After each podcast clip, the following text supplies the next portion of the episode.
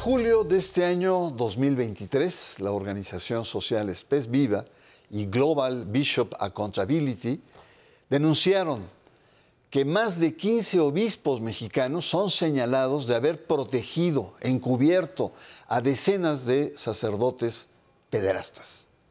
Con documentos, reportajes periodísticos y demás pruebas, estos obispos son señalados como cómplices por encubrir crímenes que deben rendir cuentas ante la justicia y ante la sociedad. Recordemos qué contenidos hemos platicado durante esta entrevista. El jueves 27 de julio, las asociaciones Spes Viva de México, encabezadas por la activista y empresaria Cristina Sada, y Global Bishop Accountability, presentaron una lista de 15 obispos y una superiora de la Iglesia Católica en México, involucrados en encubrimiento y complicidad criminal en distintos casos de abuso sexual a menores de edad. A pesar de que el episcopado mexicano ha prometido tolerancia cero hacia el abuso a menores, los obispos católicos mexicanos permiten que muchos sacerdotes acusados permanezcan en el ministerio. Por ello, Barrett Doyle, vicepresidenta de Bishop Accountability, señala que la Iglesia mexicana está entre las opacas del mundo y estima, según diversos estudios, que el 50% de los obispos mexicanos han manejado de manera inadecuada las denuncias de abuso por parte de religiosos. El encubrimiento de un abuso sexual a menores es un delito penal. Aquellos que dificultan o impiden la administración de justicia, entorpecen la investigación o dificultan la identificación de violadores son cómplices. Encubrir significa ropar u ocultar al criminal en sentido penal, el encubrimiento es una conducta dolosa que ayuda a eludir la acción de la justicia o a aprovecharse de los efectos del crimen cometido. En diferentes países, los activistas pro derecho de víctimas de pederastía clerical demandan la intervención judicial de los gobiernos. Muy buenas noches, bienvenidos a Sacro y Profano. Como hemos venido conversando en otros programas, la pederastia clerical es un crimen inadmisible. Es el abuso del poder simbólico de lo religioso que muchos miembros del clero creen poseer las almas y los cuerpos de sus víctimas. El pasado jueves 27 de julio, las asociaciones Spes Viva y Bishop Accountability presentaron una lista de 15 obispos y una superiora señalados por encubrimiento y complicidad criminal en distintos casos de abuso sexual a menores de edad. Sobresalen los nombres del carnal Norberto Rivera por los casos Maciel, Nicolás Aguilar y ese extraño caso del obispo Flete Santana. Está también Luis Chávez Botello, señalado arzobispo emérito de Oaxaca, que protegió al sucio depredador Silvestre Hernández que violó a más de 100 niños indígenas. Los arzobispos eméritos de San Luis, Morales Reyes y Jesús Carlos Cabrero, por los casos del abuso de este siniestro sacerdote de élites, el padre Eduardo Córdoba. Y así, obispos, muchos en retiro, otros en activos, en Ciudad Juárez, en Acapulco, en León, en Culiacán, en Piedras Negras, en Zamora, en Tuxtla, en todo el país. La lista es larga y usted puede consultarla en el sitio web que ponemos en pantalla y usted podrá ahí ver concretamente los casos y los nombres de cada uno de estos obispos. Nosotros vamos a tratar de dar una mirada más a fondo de esta denuncia que se hizo y por ello agradezco la presencia de María Eugenia Jiménez, es vocera de Espes Viva, una periodista de larga trayectoria y de experiencia, y por supuesto de Alberto Atié, ex sacerdote y pues un comprometido activista con temas de derechos humanos y entre ellos este tema de lo que es la pederastia. Alberto, eh, estos 15 obispos encubridores en esta denuncia, que es novedosa, generalmente se enfoca hacia, hacia los curas pederastas, pero aquí son los encubridores. ¿Qué significa esto? Significa que es un llamado a las autoridades para ponerle el ojo, echarle el diente a estos que protegieron criminalmente a los abusadores? Pues mira, yo creo que eso es un gran tema que se llama encubrimiento encubrimiento e impunidad, porque es protección de los que cometen delitos de proteger. Ese es el tema en México, que no solamente se protege a encubridores que son en general depredadores de niñas y niños, primer nivel, que yo le llamo de responsabilidad, sino el segundo nivel que es el encubrimiento local, porque hay un encubrimiento internacional o nacional en donde el episcopado, el Papa trata de que sea el responsable, el episcopado mexicano, y habría que ver si tienen responsabilidad canónica en términos de autoridad o no. Y luego internacional, que es la Santa Sede con el protocolo que se llamó en 1962 Crimen Solicitaciones y que hoy le llaman de otra forma, pero que el derecho canónico ha ido actualizando y habría que analizar el tercer nivel de responsabilidad que es encubrimiento a través del protocolo, porque se le dio a los obispos esa responsabilidad, pero al mismo tiempo encubrimiento internacional por negación o por minimización de los casos que tendríamos que, que, analizar. Aquí se habla de 15, bueno, pues es un buen inicio. Yo creo que todos los obispos son, por consigna, obligados. Lo dice claramente José Rodríguez, Pepe Rodríguez, en una página y en un programa que él me mandó hace ya muchos años a los Estados Unidos. Yo creo que sí, yo creo que por consigna, pero también por complicidad. Es decir, que lo hacen como táctica tipo Norberto Rivera, que mandó a Nicolás a Los Ángeles y hundió al cardenal Mahony, lo dejó solo. En vez de ayudarse y apoyarse mutuamente para ver la responsabilidad, lo dejó solo y entonces Mahony, bueno, primero se extraña y luego termina pues pagando los 600 millones de dólares que pagó allá, o más de mil millones que ha pagado toda la diócesis. Está bien, pero lo dejó solo. El problema es el encubrimiento y la impunidad intraeclesial e intracivil en México. Totalmente de acuerdo, es hay como varios niveles. Encubrir, es decir, incluso tapar ante las autoridades. Segundo, una complicidad de un crimen. Y tercero, la impunidad que duele mucho una cantidad de sacerdotes que han muerto sin rendir cuentas ni a la justicia eclesiástica y mucho menos a la civil. Maru, cuéntanos esta, em, estas organizaciones, Spes Viva, a la cual eh, perteneces y pertenecemos nosotros también, de una u otra manera estamos muy cercanos, eh, y esta, eh, esta organización norteamericana que presenta esta lista. ¿Quiénes son? Bueno, Vision Accountability es una organización estadounidense que ya tiene varios años y tiene un gran archivo, sobre todo de obispos estadounidenses y sacerdotes. 4.400 casos tienen ahí. Y también ya tiene este, datos de Irlanda, Argentina, Chile, está ampliando su base de información y está ampliando su base de información en México. Para eso nos pidió apoyo. Spes Viva, que es una organización que tiene ya poco, cerca de 10 años de haberse fundado, pero en los últimos años ha estado trabajando sobre la pederastia clerical. Estas organizaciones en alianza estuvimos haciendo esta investigación en México y es lo que estamos encontrando. Estamos, la lista es un poco más larga de la que se presentó, se va a presentar dentro de tres meses más esta información, pero lo importante es que en México este trabajo ya se empezó a hacer. Ya las voces de las víctimas se empiezan a dar a conocer. Felizmente, ¿no? Y ahí entre estas organizaciones, pues destaca la presencia de Cristina Sada, ¿no? Una empresaria y una activista que sin duda le ha metido mucho fuelle a esta organización y a estos niveles de alianza. Obispos señalados de encubrimiento de abusos sexuales a menores. Ese es nuestro tema. Vamos a una pausa y le recuerdo que usted está en Sacro y Profano.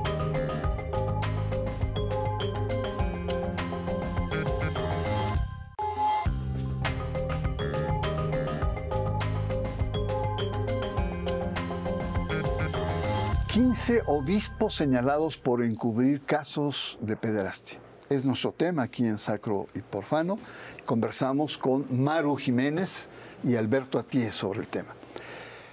Alberto, la Iglesia Católica eh, se señala en, en la conferencia de prensa que al menos 50% de los obispos no han hecho un buen trato o no han, han tenido errores eh, en el manejo de la pederastia.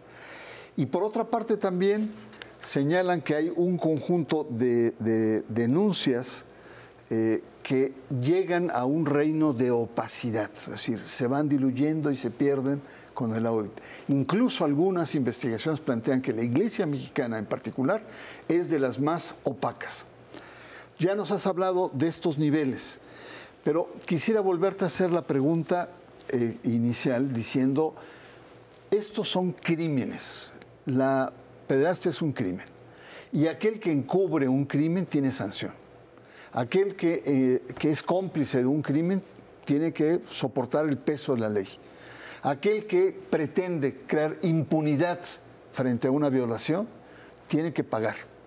La pregunta es, ¿estos obispos tienen que pagar estos crímenes hacia infantes? O sea, si tú me preguntas, yo te diría, sí, deberían, deberían pagar. Pero ¿qué pasa en los hechos reales? Uno es que la iglesia maneja como cómplice, pero también rechazando moralmente el hecho. El hecho de la depredación, que es una, una forma de pedraste clerical. La otra forma es encubrir o proteger o minimizar los casos de abuso, de daño a niñas y niños.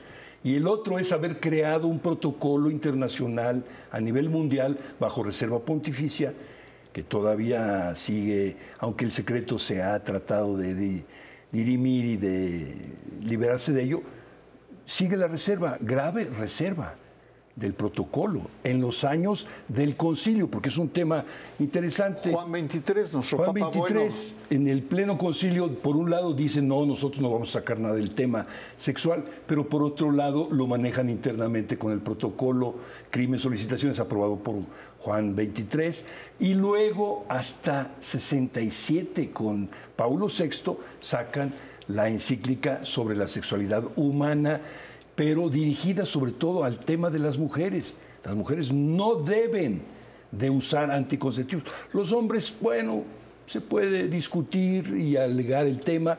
En general no se ha tocado hasta ahora por la iglesia, salvo el condón, que lo usan muchos hombres, pero también mujeres. Entonces el tema queda todavía a discutir. Y de hecho Ratzinger, que era durísimo contra las mujeres, porque él promovió el, eh, facto excomunión por la ordenación inmediata de las mujeres, también en contra de las mujeres por el uso de los anticonceptivos, dice que bueno, se podría discutir. Entonces es un tema de discusión el uso de los preservativos o anticonceptivos en los hombres. Preservativos le llaman, ¿preservar qué? Pues la dignidad de los hombres. Las mujeres no cuentan en la iglesia. Entonces, ojalá ahorita el Papa que está en, en Lisboa, ojalá los jóvenes usen precisamente un análisis serio, no solamente la simpatía de este hombre, que la tiene, y viejito más todavía. La condenación verbal, oh, por supuesto que sí, pero no basta. Hay que ir, como tú dices, a la investigación y a la responsabilidad criminal. Y por tanto, si tiene responsabilidad criminal civil, canónica por supuesto que la tiene, porque pues, ¿qué ha pasado con los niños en México y en el mundo, en la iglesia en general? hay dos versiones, la de Ratzinger y la del Papa Juan Pablo, eh, este Papa Francisco. Bueno, no sé, hay que analizar. Claro. Pero valdría la pena, yo te diría, si hay responsabilidad criminal, tienen que ser perseguidos. ¿Por qué no lo son? Pues porque hay complicidad entre las autoridades civiles y las religiosas. En México es un problema cultural, en América Latina también. Se habla mucho del fuero religioso. Se habla mucho del fuero religioso que, no, tú mencionaste. Entonces, lo que estás diciendo es que hay complicidad no solamente al interior de la iglesia, sino también por parte del Estado, de las autoridades, del escritorio o, el mostrador inicial que para las investigaciones, es un curita, cómo el obispo interviene, me habla por teléfono, cómo vamos a ir. Patético, ¿no? Maru, eh, sé que este programa no vamos a ir por los casos porque sería interminable, ¿no? Quizá en otro momento vemos caso por caso.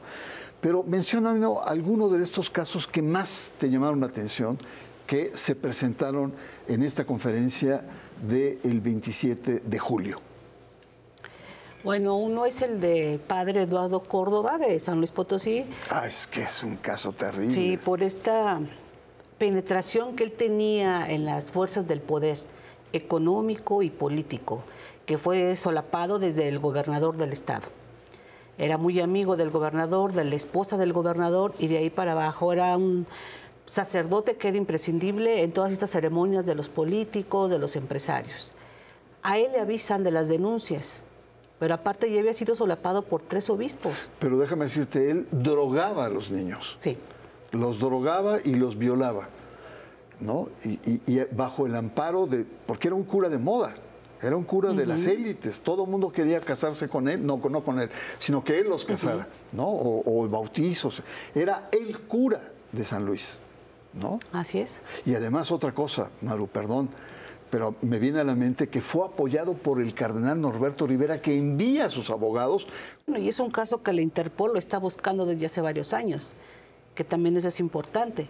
Claro. Es el único sacerdote que se tiene registrado mexicano que lo esté buscando la Interpol por casos de abuso. ¿no? Y además o- recuerdo otra es prote- protegido por las élites, se rumora que anda todavía en San Luis Potosí. Y además otro caso es que no solamente fue protegido por dos, eh, digo por un obispo, sino por dos arzobispos de San Luis. O sea, conocían su caso en la Sagrada Congregación para la Doctrina de la Fe, no Morales manejó cartas. Luis Morales las sabía. familias, sí, Y, y. Cabrero, su sucesor también. Como hoy el tema de los desaparecidos, pero en ese tiempo era la pedrastia clerical contra Eduardo Córdoba. Sí, hasta Roma conoce, ¿eh? ¿Qué otro caso, querido Mario? Y prometo no, no interrumpirte.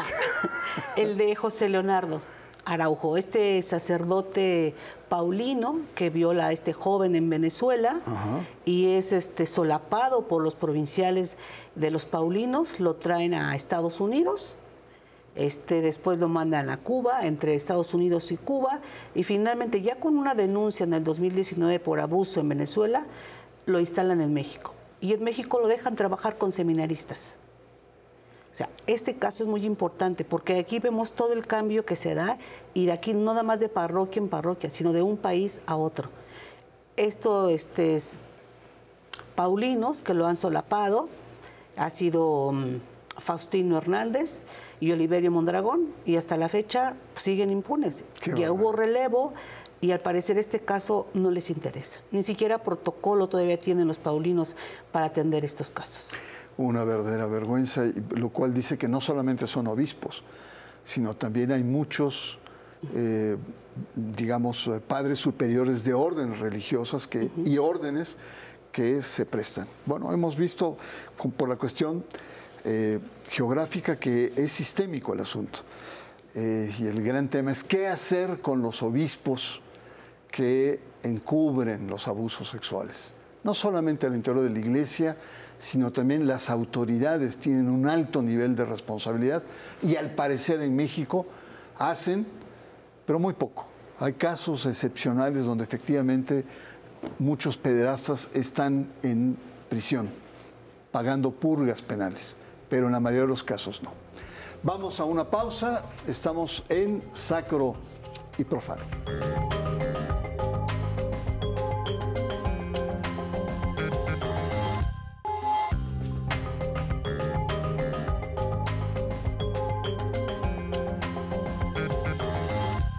Nuestro último bloque.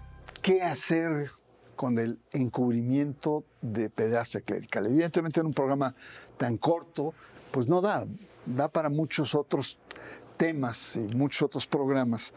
Pero Maru, frente a esta limitación, me gustaría el tema del exnuncio Franco Coppola, que tú le hiciste una entrevista en 2021, abril me parece, Septiembre. septiembre del 2021, donde eh, él habla de 12 obispos que están siendo investigados por el Vaticano y cerca de 300 casos de curas pederastas que también están siendo analizados.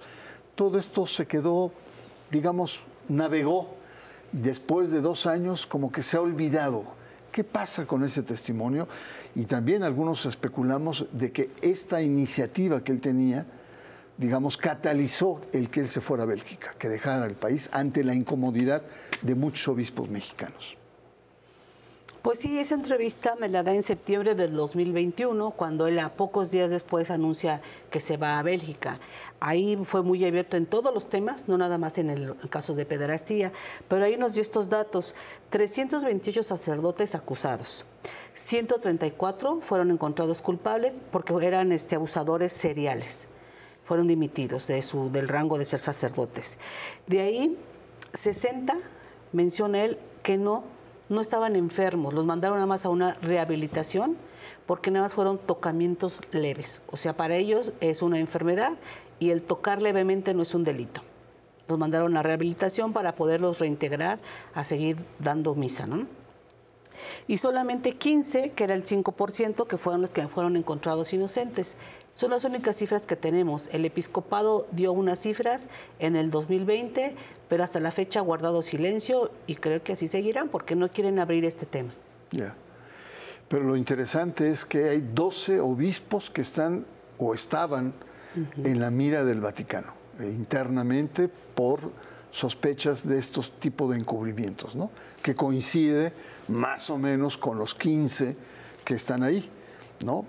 Y eh, finalmente, eh, quería Maru, em, en, la, conferencia de prensa se dijo que en tres meses esta información se iba a ampliar. ¿Por dónde iría esta, esta nueva información?